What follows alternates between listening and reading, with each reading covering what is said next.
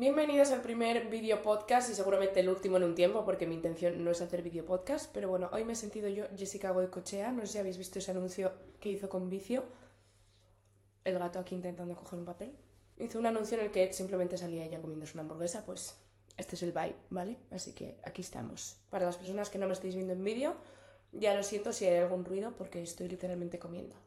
¿Y qué vamos a hacer hoy? Tener mm, reflexiones random a través de los mensajes destacados que tengo en un grupo conmigo misma en WhatsApp. Es decir, yo a veces me escribo pues reflexiones, frases, cosas que pues eso, me han resonado de alguna manera o cosas que luego quiero desarrollar, pues para que no se me olvide. Entonces me las escribo y las tengo ahí en destacados. Así que vamos a ir viendo qué hay por aquí y eh, alguna cosa dará para hablar más largo y tendido y otra pues será como, ah, mira esto, qué curioso y ya está. Madre mía. Estoy desenvolviendo la hamburguesa para los que no me estáis viendo. Un poquito de ASMR, chicos. Tengo aquí escrito, lo más personal es lo más universal.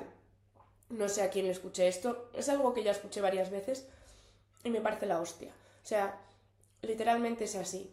Yo esto lo pensaba mucho con, por ejemplo, el podcast o con el contenido que hago, que es como, joder, en realidad estoy hablando de mi vida, de mis preocupaciones, de, sí, de lo que yo pienso y podría parecer que es como tan personal que no va a resonar con nadie, pero es que justamente lo personal es por lo que pasamos todos, o sea, ese miedo a ser rechazados, eh, la vergüenza, no sé qué, o sea, como que en realidad somos muy básicos, sí, cada uno tiene una vida diferente, pero todos tenemos como los mismos miedos. Así que es súper buen recordatorio para que todo aquello que piensas que es como, joder, soy la única persona del mundo que le pasa esto, no, o sea, ya te digo que no.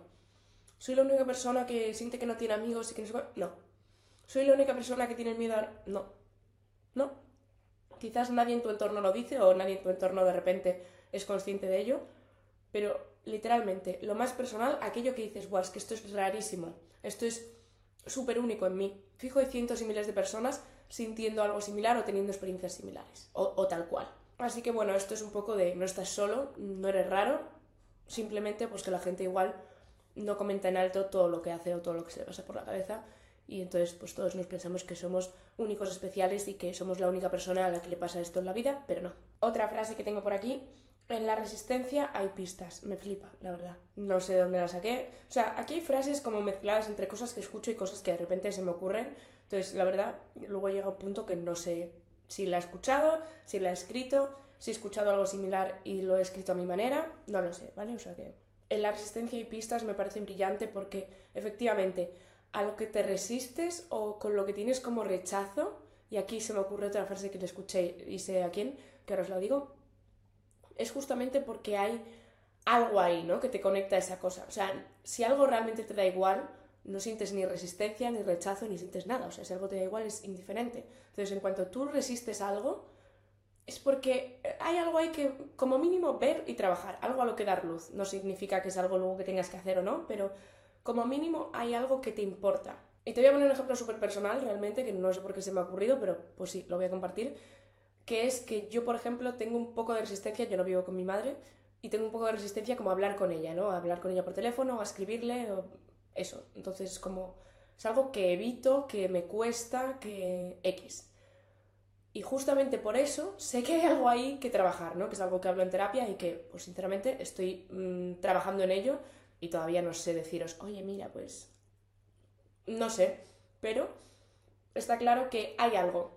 O sea, cuando hay resistencia, es que algo hay que trabajar ahí.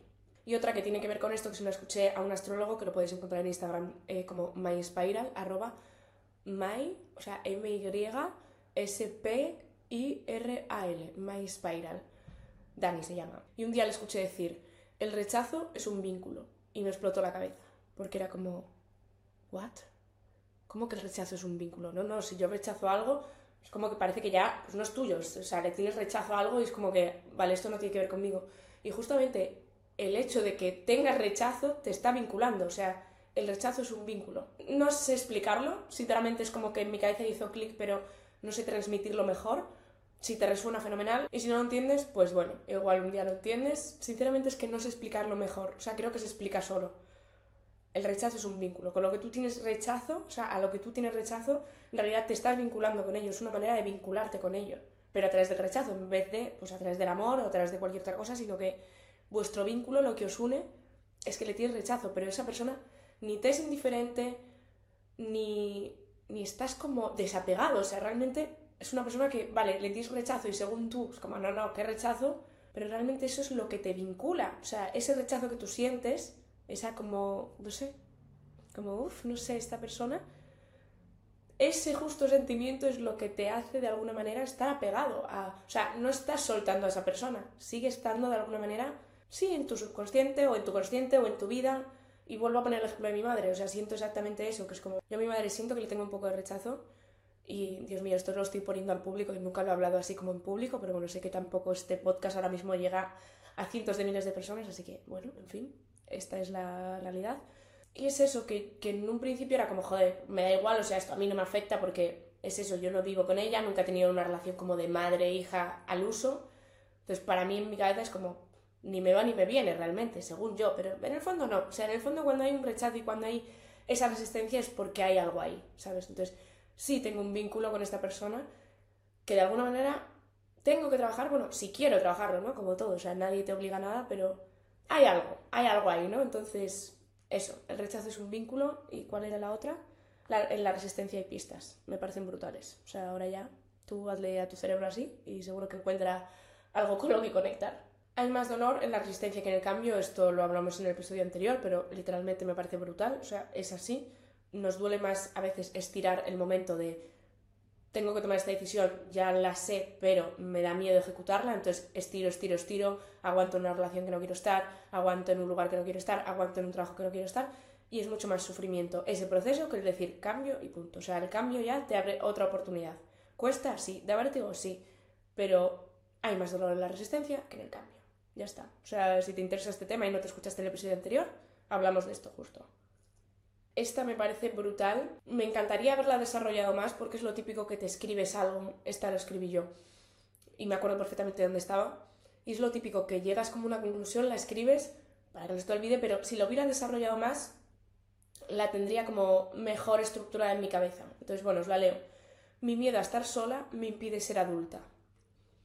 Y yo lo que estaba pensando en este momento era como que muchas veces yo me vinculo desde un lugar muy de niña, pequeña, ¿sabes? Y como mi forma de actuar a veces es como muy, no sé qué, o muy también de, eh, por ejemplo, necesito ir al médico y igual estoy llamando a mi tía, eh, medio haciéndome como la víctima, entre comillas, y como medio dando pena como para buscar amor, ¿no? De alguna manera, o sea, tengo una manera de vincularme o he tenido o estoy trabajando en ello, vaya, desde ahí, desde el, oye, cuidadme, cuidadme, como buscando amor y como yo haciéndome la, niña pequeña al final. O sea, sí, como la víctima y como la niña pequeña y que me ayuden. Y creo que tiene que ver con esta idea que seguramente esté en el subconsciente de, ah, si soy adulta significa que ya soy una persona independiente y estoy sola ante el mundo y ya pues no va a venir aquí mamá o papá para darte un abrazo o para ponerte una tirita, ¿no? Cuando te caes.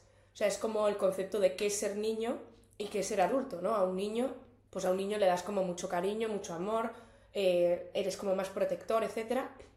Y un adulto es un adulto que es como ya te vales por ti mismo.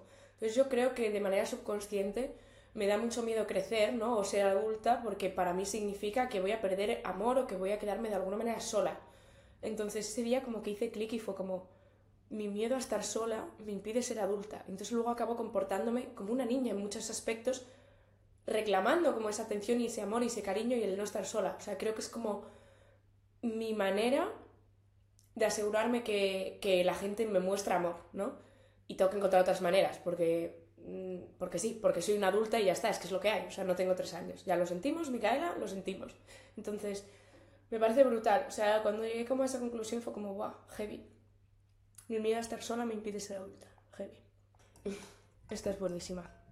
Resulta que igual no es que seas creativa, simplemente te niegas a seguir ninguna norma. Esto me acuerdo que lo hablé con mi psicóloga una de las primeras sesiones que tuvimos, que yo estaba en la uni, estaba estudiando diseño gráfico y me acuerdo que había una asignatura que me costaba un montón, que era eh, dibujo técnico. Bueno, me costaba un montón porque también mm, lo que yo iba a clase era como, en fin, como no te va a costar, y lo que atendía y lo que practicaba, pues eso. O sea, si tú algo no le dedicas tiempo, o sea, tampoco es que te cueste o no, sino que tampoco yo le estaba dedicando lo que le tenía que dedicar. Pero bueno, eso al margen, yo me acuerdo de hablarlo y decir como, odio esta asignatura, es que es todo lo contrario a mí, es que yo soy una persona creativa y esto nada, no sé qué, no sé cuánto. Y esa era un poco mi excusa. Porque en realidad ese día cuando hablamos, o sea, yo cuando salí de esa sesión ese día flipé, porque era como, me acabas de desmontar mi personalidad. Resulta que el dibujo técnico tiene unas normas, o sea, no puedes inventártelo. No como en otras asignaturas que yo siempre he sido muy de justifica tu respuesta y si tú sabes darle la vuelta o, darle como un sentido a algo, es como que puedes justificar todo, ¿no? En, un área creativa. No, pues este concepto es tal y tiene este color porque simboliza la pasión y no es cuánto. O sea, a mí eso sí me da bien. O sea, el, el como justificar y el encontrarle un sentido a las cosas, maravilloso. Pero, ¿qué pasa? Que eso significa que yo puedo hacer lo que quiera. O sea, si yo puedo hacer lo que quiera, ah, qué creativa soy. Pero, claro, me metes en una cosa de no, no, aquí tienes que seguir unas reglas porque si no el ejercicio no te sale. No es que seas demasiado creativa para entender o hacer dibujo técnico. Es que el dibujo técnico te obliga a algo que odias. Y ese día en terapia hablamos mucho de los límites, ¿no? Y de cómo yo no me ponía límites. O a día de hoy, bueno, mm, creo que me los pongo más, pero a mí misma, ¿no? De que no se puede hacer lo que te dé la gana en cada momento. O sea, por mucho que sea una idea maravillosa y de, ay, sí, mm, pues no, la vida es lo que es, mm, tenemos que vivir, tenemos que trabajar y para ello te tienes que levantar por la mañana y para ello tienes que hacer ciertas cosas, o sea, no es lo que tú quieras en cada momento, o sea, no lo es. ¿Qué pasa? Que yo, y es algo que a mí me cuesta mucho, supongo que a todo el mundo, pero yo como que siempre me he salido con la mía en ese sentido y siempre he echado balones fuera de, pues eso, ya sea creativa, ya sea que estoy mal, ya sea que, o sea, que es verdad, yo tenía épocas en las que he estado mal, y es una realidad, o sea, no hay que negarlo. Pero a la vez me ha costado siempre ponerme límites a mí misma, ¿no? Siempre ha sido como, he hecho lo que me ha dado la gana, sin importarme las consecuencias de que, vale, pues luego pasan cosas que igual no te gustan. Entonces, en esa sesión hablábamos de los límites y de cómo dibujo técnico al final era una asignatura que a mí me ponía límites, que yo no podía hacer lo que me diera la gana, que no todo era posible. Porque si no, no te sale el ejercicio, tú no te lo puedes inventar no es como en otras asignaturas, en otras cosas que tú puedes justificar y de alguna manera te lo pueden comprar, ¿no? De, ah, no, pues usé el rojo porque simboliza no sé y es como, ah, mira, qué chulo. En dibujo técnico no. Entonces, era más una cosa de, vale, ¿realmente es porque eres creativa o es porque esto otro te enfrenta a unas normas, a unos límites y estás jugando en un lugar, en un terreno en el que no puedes hacer lo que quieras y en el que no todo es posible? O sea, para mí fue brutal. O sea, yo me explotó la cabeza. O sea, me explotó la cabeza literal porque no es que soy una persona muy creativa y luego me doy cuenta de que a veces eso ha sido una excusa para no enfrentarme a acatar unas normas y para no enfrentarme a decir, no, no, eh, es que esto tiene que ser así y tienes que aprender a hacer unas cosas de una manera concreta, no vale que luego te lo inventes, porque yo era como, ah, pues yo ya me lo invento, yo tal, no, no te lo puedes inventar. Así que, no sé, me pareció brutal, no sé si esto resonará, pero a mí me hizo un clic bastante importante, así que una maravilla. Me encuentro frases de Micaela Intensa, rollo, mira que intento vivir en la realidad, pero es que el día de nuestra boda me parece más interesante. Ella, es que es así. Buah, buah, chaval. Esta frase, o sea, este tema lo hablaremos en un podcast más largo y tendido cuando bueno, no sé cuándo porque también es un trabajo que tengo que hacer yo interno, pero es un temazo para mí. Creo que subconscientemente no quiero destacar o dar mi opinión por si alguien me ataca con algo racista o de por qué mi opinión no cuenta o no la valora. Entonces, no es que no tenga carácter, es que me da miedo lo que mostrar ese carácter me puede traer, que son insultos, menosprecios, no sé por qué pienso en la parte negativa. Porque si tengo dinero, al menos eso me da el estatus que no me da el ser negra. Madre mía, o sea, me emociona, te lo juro, que heavy. Em, es heavy porque lo pienso. O sea, esto cuando me di cuenta, sobre todo el tema del dinero, porque tampoco voy a decir que tenga yo una obsesión con tener dinero o no, pero sí de alguna manera me he pillado alguna vez con, ya no solo el dinero, sino esa sensación de estatus, ¿no? De colegio privado, de universidad privada, o sea, todas esas cosas, o el vestir mm, de X marcas, son cosas que me atraen y he llegado a la conclusión de que me atraen por el hecho de que me dan el estatus que siento que no tengo siendo negra. O sea, que igual esto lo está viendo alguien y dice, a ver, pues tampoco eres eh, negra aquí, o sea, ¿qué me estás contando? Mi padre es español, mi madre es africana, yo nací en África, vine con un año, soy una mezcla. Pero da igual, o sea, sigo teniendo un color de piel que no es blanco, ¿vale? Y de alguna manera, o sea, es algo que, bueno, eso, que tengo que trabajar y siempre he tenido ahí, o sea, yo creo que ahora me quiero muchísimo más y me acepto mucho más, aunque igualmente creo que sigue siendo algo que está ahí de alguna manera reteniéndome. Pero hice clic con él, me doy cuenta de que valoro ciertas cosas porque siento que me dan el estatus que por ser como soy ya no tengo, entonces es como de... como que siento que no me puedo permitir yo... O sea, si voy, por ejemplo, súper mal peinada, súper mal vestida, es como que me estoy cerrando muchas más puertas simplemente ya por mi color de piel. En cambio, si soy una persona que aún encima parece que tiene dinero, ¿no? Y que viste bien y que no sé cuánto, es como, parece que es como aceptable de, a pesar de, o sea, de, ah, bueno, es negra, pero, o sea, pero encaja aquí, ¿sabes? No sé si lo estoy explicando bien, pero es como una idea también, o sea, sé que esto en realidad, bueno, no, no es absurdo, o sea, no es absurdo, es, es, es una parte de la realidad. Y me acuerdo de una conversación que, que tuve con un ex que en realidad en su momento cuando la tuvimos, porque fue de hecho mmm, al nada de conocerlo, o sea, yo creo que fue de los primeros días, y me sentó un poco mal como escuchar eso porque era como, ¿cómo se atreve? Pero a la vez luego me hizo reflexionar y dijo algo como que más que racismo hay clasismo en el mundo. Y para mí la primera reacción que tuve era como, ¿cómo te atreves? ¿No? En plan de, como que no hay racismo. Y luego pensándolo era como, es verdad, o sea, el clasismo es justamente que, vale, sí, eres negro, pero si vistes de X manera, si tienes dinero y no sé cuánto, no sé qué, estás más aceptado. O sea, habrá gente que no, habrá gente que pues porque seas negro ya está, en plan, ya lo siento. Pero igual la gran mayoría es como, no, no, aceptamos porque tienes pasta, ¿sabes? Porque tienes estatus. Entonces, es, eso es clasismo más que otra cosa. En cambio, esa misma persona, como con otro contexto, eso, pues mal vestida o X, o con otra posición social o que venga, pues eso, de un trabajo X, pues esa no gusta. Entonces, es eso. Me abrió un poco los ojos también a pensar, joder, es verdad, o sea, sí, vale, existe el racismo, pero va muy de la mano del clasismo. Y es algo que yo creo que sin darme cuenta, sin ser muy consciente, ya desde pequeña era como que lo sabía. Es como, de alguna manera tengo que aparentar porque, porque quiero ser aceptada y porque, ¿sabes? Si al menos pues como que tengo dinero o tengo no sé qué, pues ya soy guay, ¿no? O sea, sumo puntos. Ya os digo, es un tema que, tengo que trabajar y que, uff, da para cosas, da para cosas, pero es fuerte. Esto es brutal también. Siento que muchas cosas me gustan porque me vinculan a ti. Esta es, esto, a ver si consigo explicar el clic, pero me parece la hostia. Yo tengo un ex que siento que me marcó mucho en mi vida y un día también hice clic, o sea, esto, esto me fascina porque yo de repente hago pim y digo, ah, mira. Y me di cuenta de que había cosas que me gustaban porque me vinculaban a él. O sea, pues quizás un grupo de música que me has enseñado y es como, vale, ahora lo escucho un montón y me flipa.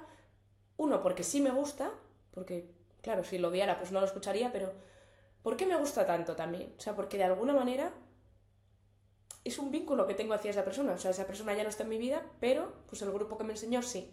Y esto todo, obviamente, es a nivel subconsciente, no es que te levantes y pienses, voy a escuchar el grupo que me enseñó, o sea, no va así. Yo un día hice el clic y creo que tiene que ver con eso, porque luego me pasó con más cosas, que era como, ah, esto también te gusta, y qué casualidad que de alguna manera te, vincula a esta persona también. Y hubo así como varios ejemplos que digo, aquí hay algo. Entonces, no sé, me parece interesante, ¿no? Que poder pensar como en cosas que a veces pensamos que son de nuestra personalidad, que puede que simplemente estén ahí porque nos vinculan a otras personas. No tiene por qué ser un ex, puede ser a tus padres, a tu prima, a una amiga. Y lo vamos a dejar aquí.